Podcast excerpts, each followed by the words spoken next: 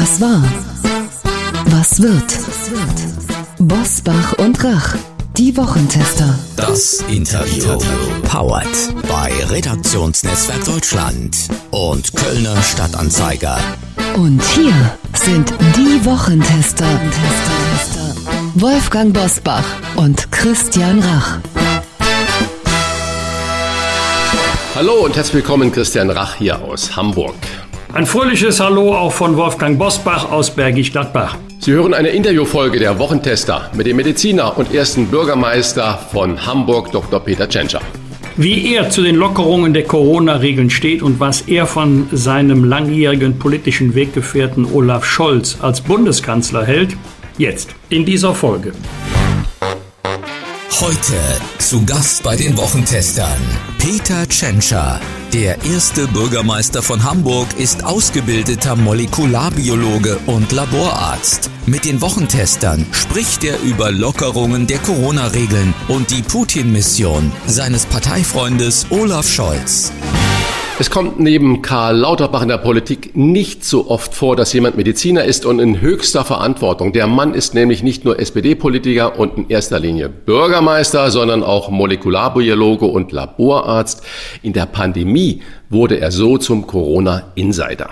Und er ist sicherlich auch ein Olaf Scholz Insider aus seiner Zeit als Finanzsenator von 2011 bis 2018, als der heutige Bundeskanzler Bürgermeister in Hamburg war. Deswegen wollen wir ihn heute zu der wohl bislang schwierigsten Mission von Bundeskanzler Scholz befragen, aber auch zu einem deutschen Freedom Day. Herzlich willkommen, Herr Bürgermeister Peter Tschentscher. Guten Tag. Herr Bürgermeister, Hamburg war bei der Corona-Regeln immer eher Team Vorsicht. Wenn man nun am 20. März bis auf Basismaßnahmen weitgehend gelockert werden soll, wie schwer ist Ihnen diese Entscheidung beim Bund-Länder-Gipfel gefallen? Wir waren nicht Team Vorsicht, wir waren Team Vernunft. Und deswegen waren wir sehr konsequent in der Phase, in der wir noch keine Impfung hatten, in der wir die Pandemie nur dadurch begrenzen konnten, dass wir die Infektionszahlen auf ein Minimum reduziert bekommen. Und äh, mit Änderung der Pandemielage, mit äh, dem Fortschritt der Impfung ändert sich einfach die Situation und deswegen ähm, kann man dann, muss man auch anders vorgehen. Und deswegen sind wir nicht vorsichtig oder mutig gewesen, sondern wir sind konsequent und vernünftig vorgegangen. Und das bedeutet für diese Phase, in der wir jetzt sind, dass wir schrittweise Lockerungen durchführen können so wie es auch der Expertenrat empfohlen hat. Bund und Länder haben sich auf die grundsätzliche Umsetzung der umstrittenen Impfpflicht für Beschäftigte in der Pflege und im Gesundheitswesen verständigt. Was beim Gipfel überraschend war, ohne weitere Wortmeldungen. Wie soll jetzt das funktionieren, was noch vor wenigen Tagen als angeblich nicht umsetzbar galt? Es sind ja nur einige, die jetzt auf einmal äh, neue Einfälle haben zur einrichtungsbezogenen Impfpflicht. Bis vor kurzem war es äh, Konsens zwischen den Ländern, also alle Ministerpräsidentinnen und Ministerpräsidenten und der Bund waren der Überzeugung, dass wir die vulnerablen Personen in äh, Pflegeeinrichtungen zum Beispiel, in Behinderteneinrichtungen besser schützen müssen als alle anderen. Und deswegen haben wir gemeinsam mit CDU-Stimmen im Bundestag, mit allen, den Stimmen aller Länder im Bundesrat, diese einrichtungsbezogene Impfpflicht beschlossen. Seitdem ist kein neuer Sachverhalt eingetreten. Die Impfquoten sind nicht plötzlich gefallen. Aber es waren offensichtlich einige Länder unvorbereitet und haben jetzt äh, die Frage gestellt, wie sie das denn umsetzen sollen. Dazu gab es Erörterungen, auch ähm, in der Ministerpräsidentenkonferenz im Vorfeld, ähm, ohne auch die Bundesregierung haben wir darüber gesprochen.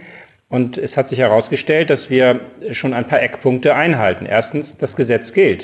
Zweitens, das Ziel des Gesetzes ist, für diejenigen, die sich nicht impfen lassen, dass sie nicht in diesen Einrichtungen tätig sein können. Und auf dem Weg dorthin gibt es verschiedene Möglichkeiten, um noch einmal Personen anzuhören, ihnen noch mal Gelegenheit zur Impfung zu geben. Es gibt die Möglichkeit, Bußgelder zu verhängen, alles unter dem Maßstab der Verhältnismäßigkeit.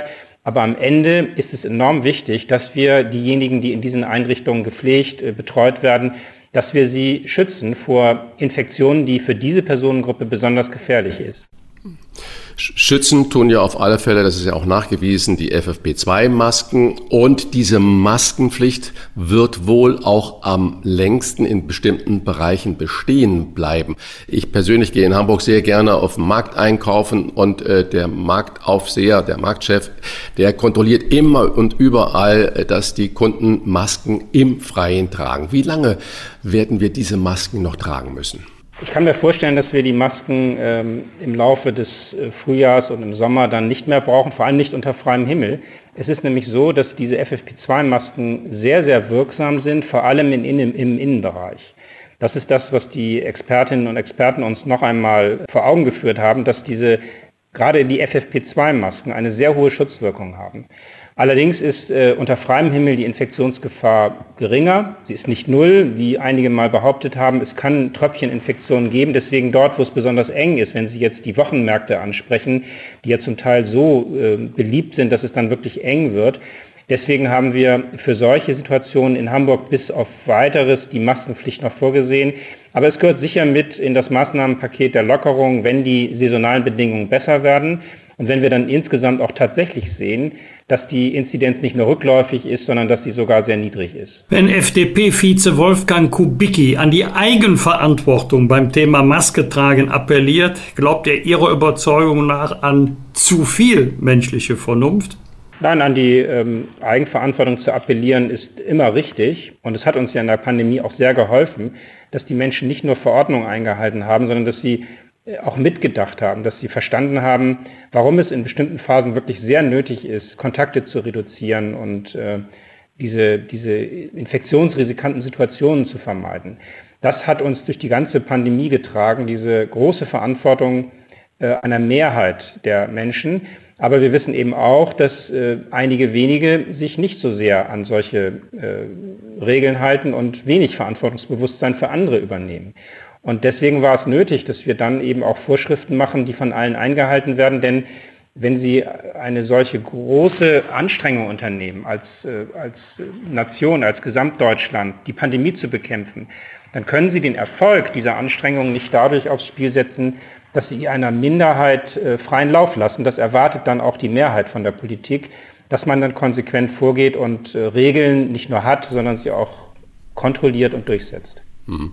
Man hat natürlich überlegt, äh, nach welchen Grundlagen schauen wir. Ist das die Inzidenzwert oder ist das äh, die Überlastung des Gesundheitssystems? Und äh, es gab nie eine Überlastung der Intensivstation. Das ist die Regierungsantwort auf die schriftlichen Fragen von äh, wieder Wolfgang Kubicki nach den Kapazitäten gewesen. Und Kubicki folgert daraus, damit entfällt das Hauptargument für die Grundrechtsbeschränkungen.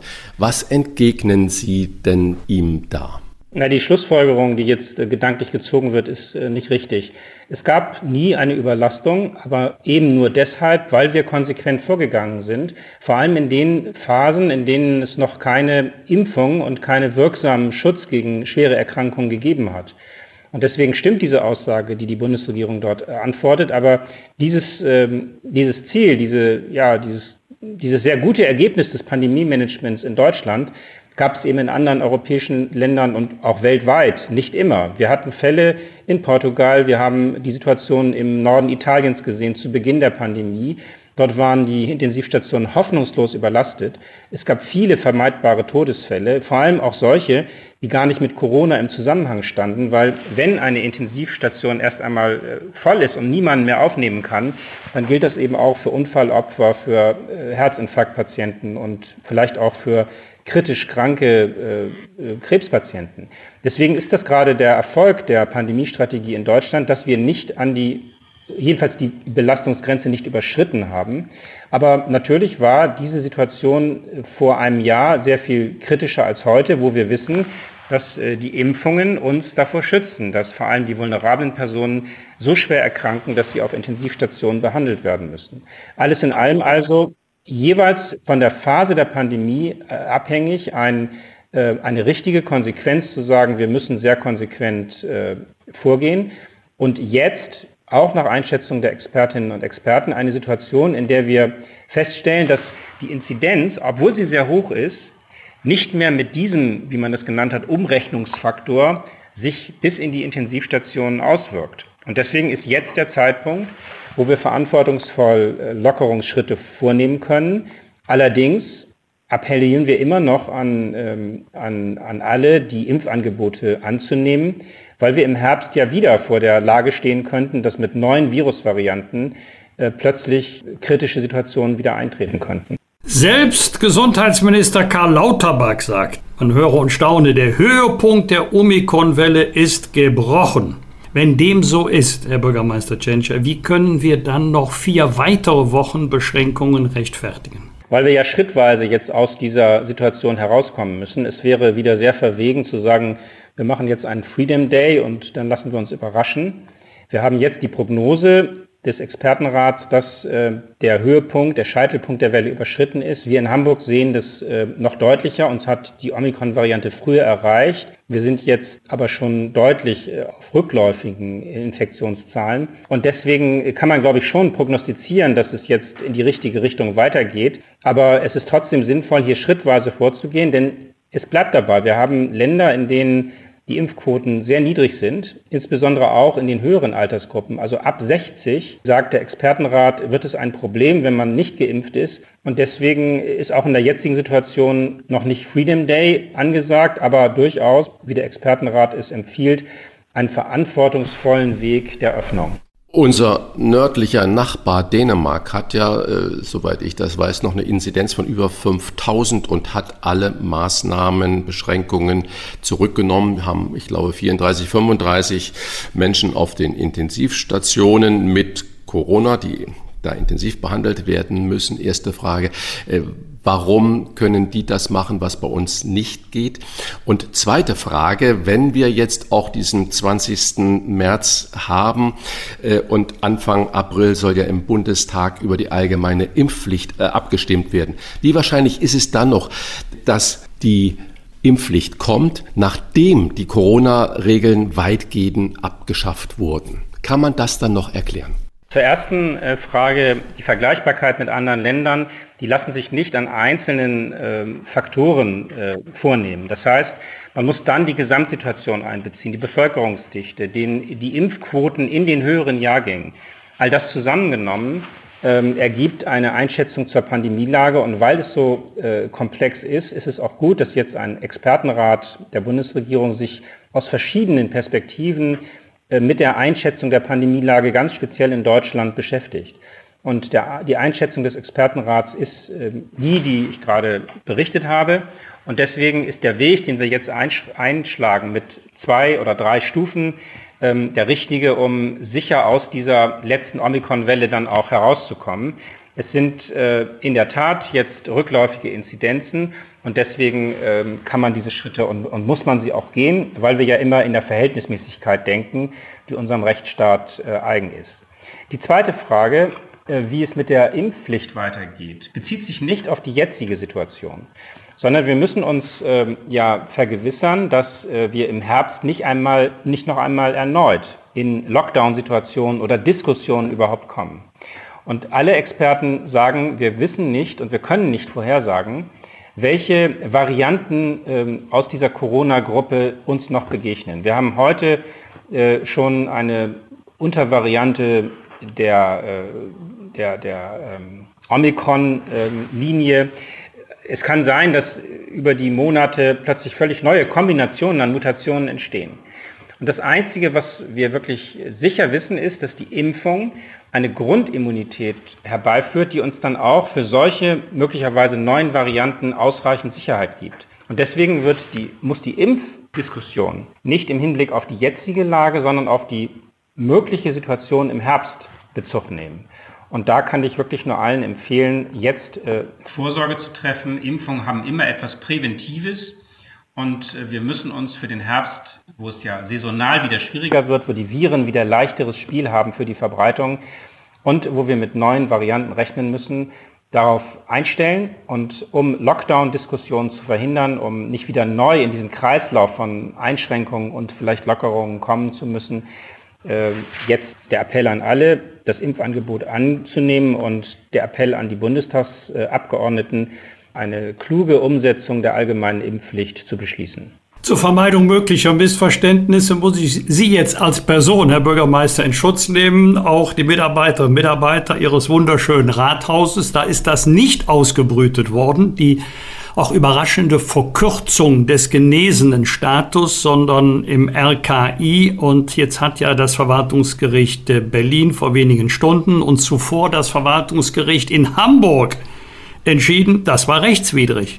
Verstoß gegen das Rechtsstaatsprinzip, gegen das Demokratieprinzip, gegen Publizitätserfordernisse, also äh, Beerdigung erster Klasse. Sagen Sie, es ist gut, dass das jetzt rechtlich entschieden ist oder sind Sie der Meinung, das Urteil muss revidiert werden? Vielen Dank, Herr Bosbach, für diese differenzierte Darstellung. Das ist tatsächlich so. Äh, kritisiert werden kann aber nicht die Verkürzung an sich, sondern das, was die Gerichte feststellen, ist, ähm, dass es äh, dieser dynamische Verweis, wie man das sagt, auf das Robert Koch Institut ist, der nicht äh, in Ordnung ist. Das heißt, wir können eine solche Quarantänefrist verkürzen. Aber es geht nicht, dass das in einer Verordnung äh, indirekt passiert, indem wir auf eine auf das Robert Koch Institut oder auf andere Institute verweisen, die dann so über Nacht sagen, wir verkürzen das jetzt aus äh, wissenschaftlicher Sicht von sechs auf drei Monate. Es geht nicht um die Verkürzung an sich, es geht um die Art und Weise, wie es verankert ist rechtlich. Und deswegen hat, hat Hamburg auch vor einigen Wochen schon gesagt, wir müssen diesen dynamischen Verweis ersetzen durch eine klare Formulierung in der Verordnung. Die kann dann drei Monate, die kann sechs Monate, die kann vier Monate sein.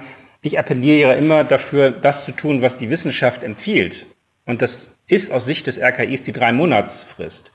Aber äh, es muss eindeutig in der Verordnung hinterlegt sein und kann nicht äh, über Nacht sozusagen über eine äh, Homepage-Update des Robert-Koch-Instituts erfolgen. Das ist das, was die Gerichte beanstanden und das ist auch das, was jetzt korrigiert werden muss. Letzte Frage zum Kapitel Corona. Ihrer äh, Meinung nach oder Ihrer Voraussicht nach, wie kommen wir durch den nächsten Herbst und Winter? Was kommt da auf uns zu? Äh, spekulativ wird eine Impfung im Jahr reichen, vergleichbar mit äh, einer Grippeschutzimpfung, oder werden wir uns jeden Winter auf massive Einschränkungen einstellen müssen? Ich denke, dass ähm, dass wir uns nicht jetzt Winter für Winter mit massiven Einschränkungen befassen werden müssen, sondern es wird ein Zustand eintreten, in der die Grundimmunität äh, in der Bevölkerung ausreicht, um so wie bei den Grippewellen jedenfalls keine Überlastung des Gesundheitswesens äh, auszulösen. Und dann ist es äh, jeweils die individuelle Empfehlung und, und Entscheidung, gerade in den Personengruppen, die besonders äh, empfindlich sind für schwere Erkrankungen, die Impfung dann anzunehmen und sie gelegentlich aufzufrischen. Aber um erst einmal in einen solchen ausreichenden Grundimmunitätsschutz zu kommen, ist es jetzt wichtig, äh, dass alle eine Grundimmunisierung, also dann drei Impfungen annehmen. Dann, äh, so sagen jedenfalls die Experten, haben wir eine große Chance, dass wir nicht wieder in solche pandemischen Situationen kommen. Eine endemische Situation, also dass diese Coronaviren da sind und dass sie immer mal wieder auch Menschen infizieren und schwere Erkrankungen auslösen, die lässt sich nicht vermeiden, die haben wir auch mit anderen Virusarten. Äh, und deswegen glaube ich, ähm, wird es so sein, dass wir das nicht wieder so erleben wie die letzten zwei Jahre. Aber ich hoffe eben, dass äh, es dadurch auch verhindert wird, dass wir einen ausreichenden Impfschutz bekommen. So, jetzt aber Themenwechsel. Denn es gab ein weiteres Top-Thema in dieser Woche. Es ging um Olaf Scholz und die Welt um nichts Geringeres als Krieg oder Frieden am sechs Meter langen Marmortisch von Wladimir Putin. Wenn Tische sprechen könnten, was hat uns, was würde Ihnen dieser Tisch am Ende sagen? Mit ja, seiner Länge von äh, sechs Metern. Vordergründig natürlich äh, bedingt durch äh, die Corona-Schutzmaßnahmen. Herr Putin ist dort sehr vorsichtig. Er lässt auch alle seine Gäste noch einmal besonders äh, PCR testen. Aber es spricht ja als Bild ein Stück weit auch für die Situation, dass es diesen Abstand äh, gibt, dass es äh, aus Russland sich sehr weit entfernt hat von dem, was wir in Europa ähm, äh, erwarten, nämlich dass man die territoriale Integrität, wie man es sagt, respektiert. Es geht nicht, dass Länder ähm, aggressiv gegen Nachbarländer vorgehen und äh, deswegen gibt es diese große äh, Solidarität, das breite Unterstützen der Ukraine derzeit.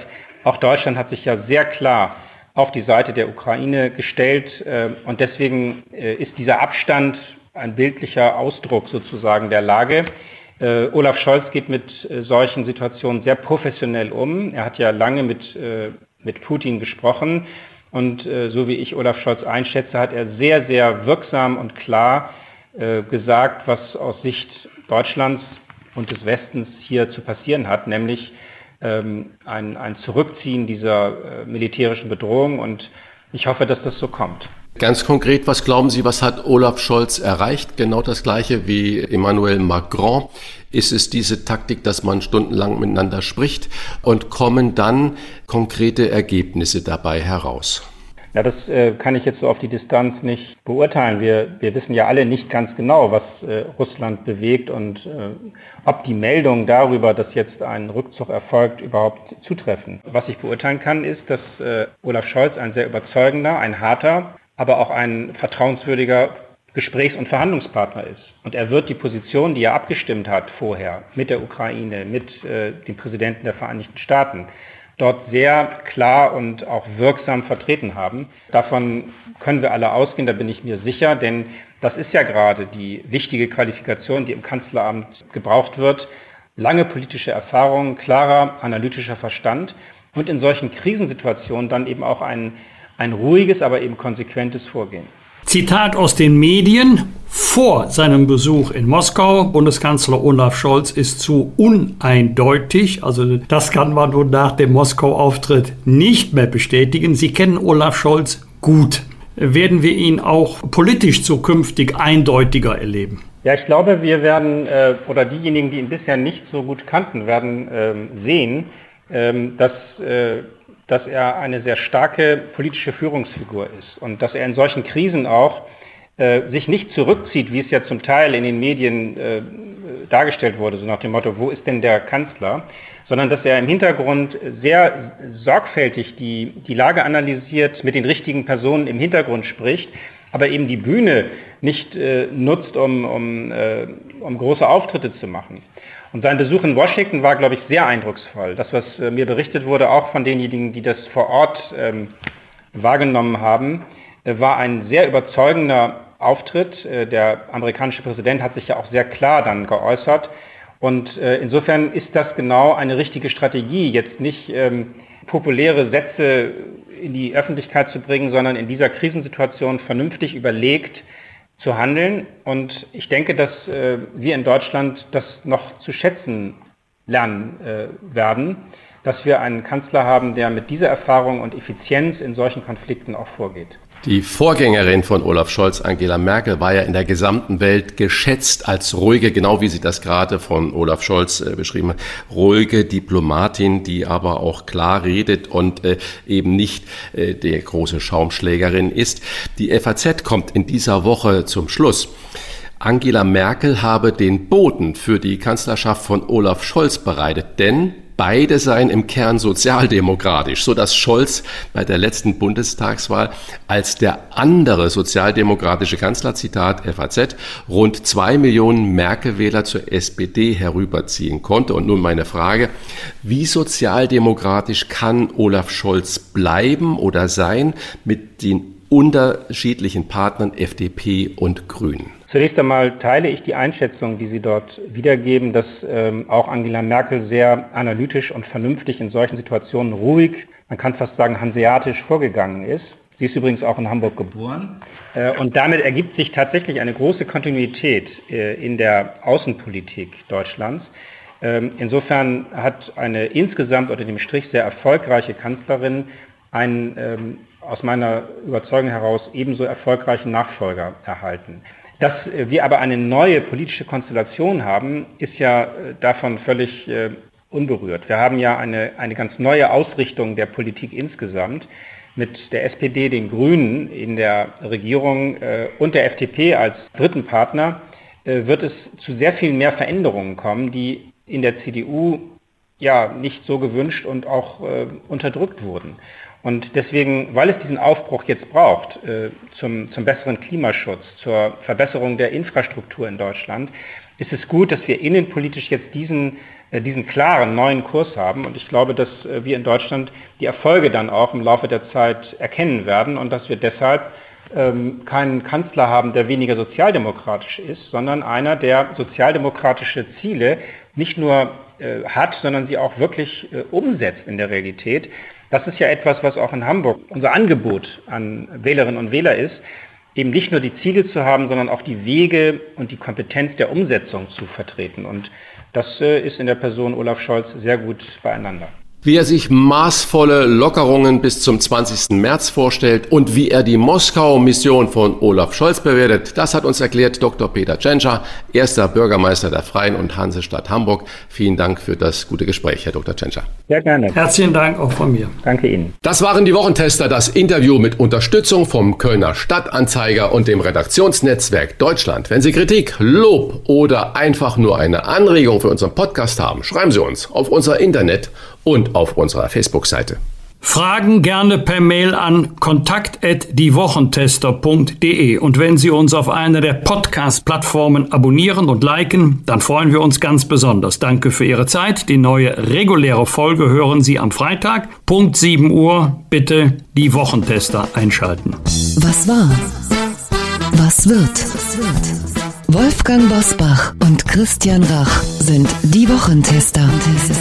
Ein Maßgenau Podcast. Powered bei Redaktionsnetzwerk Deutschland und Kölner Stadtanzeiger.